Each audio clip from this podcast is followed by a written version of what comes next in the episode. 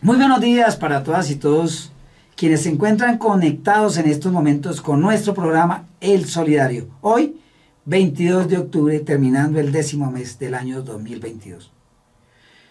Para este eh, editorial quiero destacar algunos hechos muy importantes que han ocurrido en esta semana. Estamos terminando y, y creo que no podemos dejarlos pasar en vano. Como por ejemplo, fue aprobado el presupuesto general año 2023. Sigue el estudio, el debate de la reforma tributaria. Se presentó el martes pasado por parte del presidente el proyecto de paz total, que ya genera polémica, sobre todo en la oposición.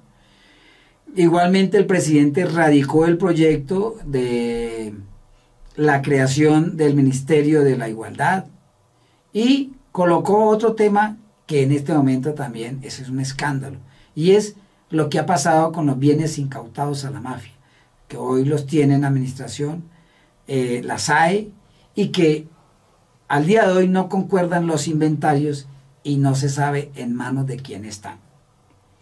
Y en ese sentido, pues arranquemos con el primero, un análisis sencillo, es la aprobación del presupuesto general de la nación por un valor de 405 billones de pesos, 15% más del que fue aprobado para el año 2022.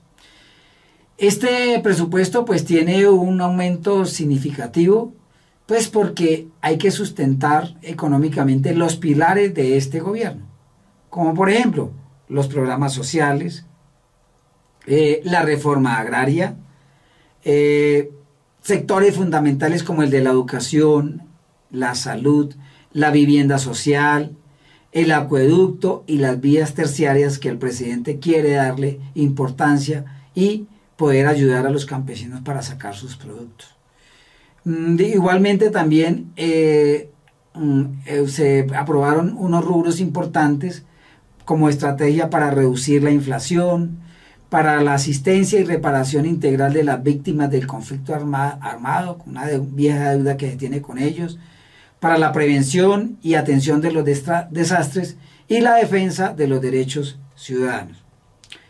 Eh, la reforma tributaria, pues ya se aprobó en primer debate eh, y deja un mensaje que siempre lo ha sostenido nuestro presidente y es que esta reforma está pensada en marcar una igualdad, es decir, que los ricos paguen más y que, eh, porque esto genera de cierta manera equidad y no lo que venía pasando que las clases pobres y media eran las que más, o hasta el día de hoy son las que más pagan impuestos.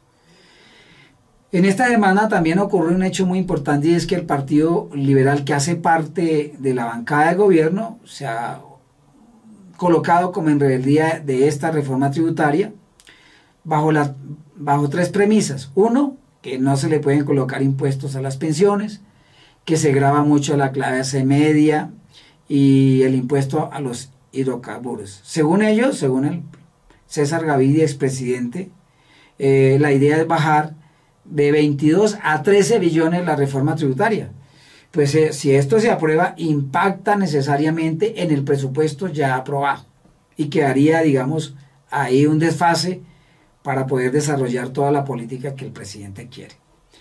El proyecto de paz total ya pasó su primer examen en el Congreso, en este, en este proyecto se recogen todas las experiencias vividas de los procesos anteriores, se crean nueve regiones territoriales de paz, se facilita el diálogo y la suscripción de acuerdos con grupos al margen de la ley, creo que eso es importante para bajar la violencia, eh, el mismo narcotráfico. ¿no?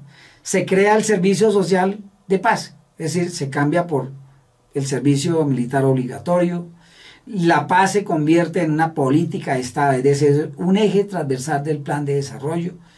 Se faculta al presidente para conceder indultos a personas condenadas por conductas en el ejercicio de la protesta social. Este hecho, este último, ha creado voces disonantes, sobre todo de los sectores de la derecha, porque consideran que esto es, esta facultad puede llevar a la impunidad. Eh, habrá que mirar qué pasa con este tema.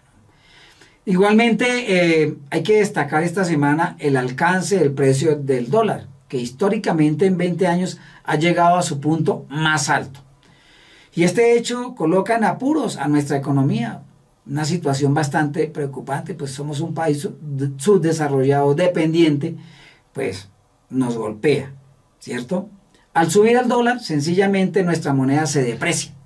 Esto impacta a la inflación y a otros sectores económicos de nuestra vida económica, como por ejemplo eh, las importaciones, las exportaciones, la deuda externa se encarece, el turismo, nosotros que tenemos nuestra agencia de turismo contra de Tour, estamos pensando y estamos preocupados porque se encarecen los viajes. Entonces, miren esto, y eso solamente para hablar de algunos rubros.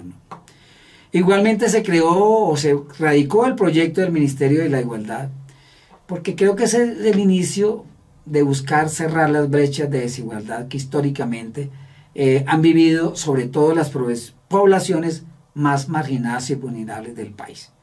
Esperamos que esa, esta iniciativa pues no se convierta en cumplir con cuotas burocráticas, sino que en verdad trate de disminuir ese eslogan que se ha ganado nuestro país y es ser el país más desigual de América Latina.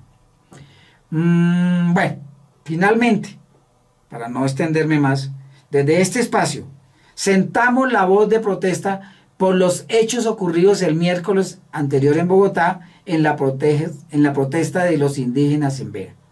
Si bien es cierto, las, reclamaciones de ellos históricamente son justas y se lo merecen, no podemos convalidar el uso de la violencia para reclamar los derechos. Las organizaciones sociales como nuestra cooperativa, las organizaciones sindicales y las organizaciones progresistas siempre hemos cuestionado la actitud de las fuerzas militares en contra de la población civil utilizando la violencia. Por lo tanto, no le hace bien a la propuesta de paz total de este gobierno que ahora en el gobierno alternativo y pacifista los civiles ataquen a los mismos civiles y a miembros de las fuerzas militares. Hay que dialogar, hay que hablar, porque eso es lo que está proponiendo nuestro presidente. Que tengan un excelente y buen fin de semana.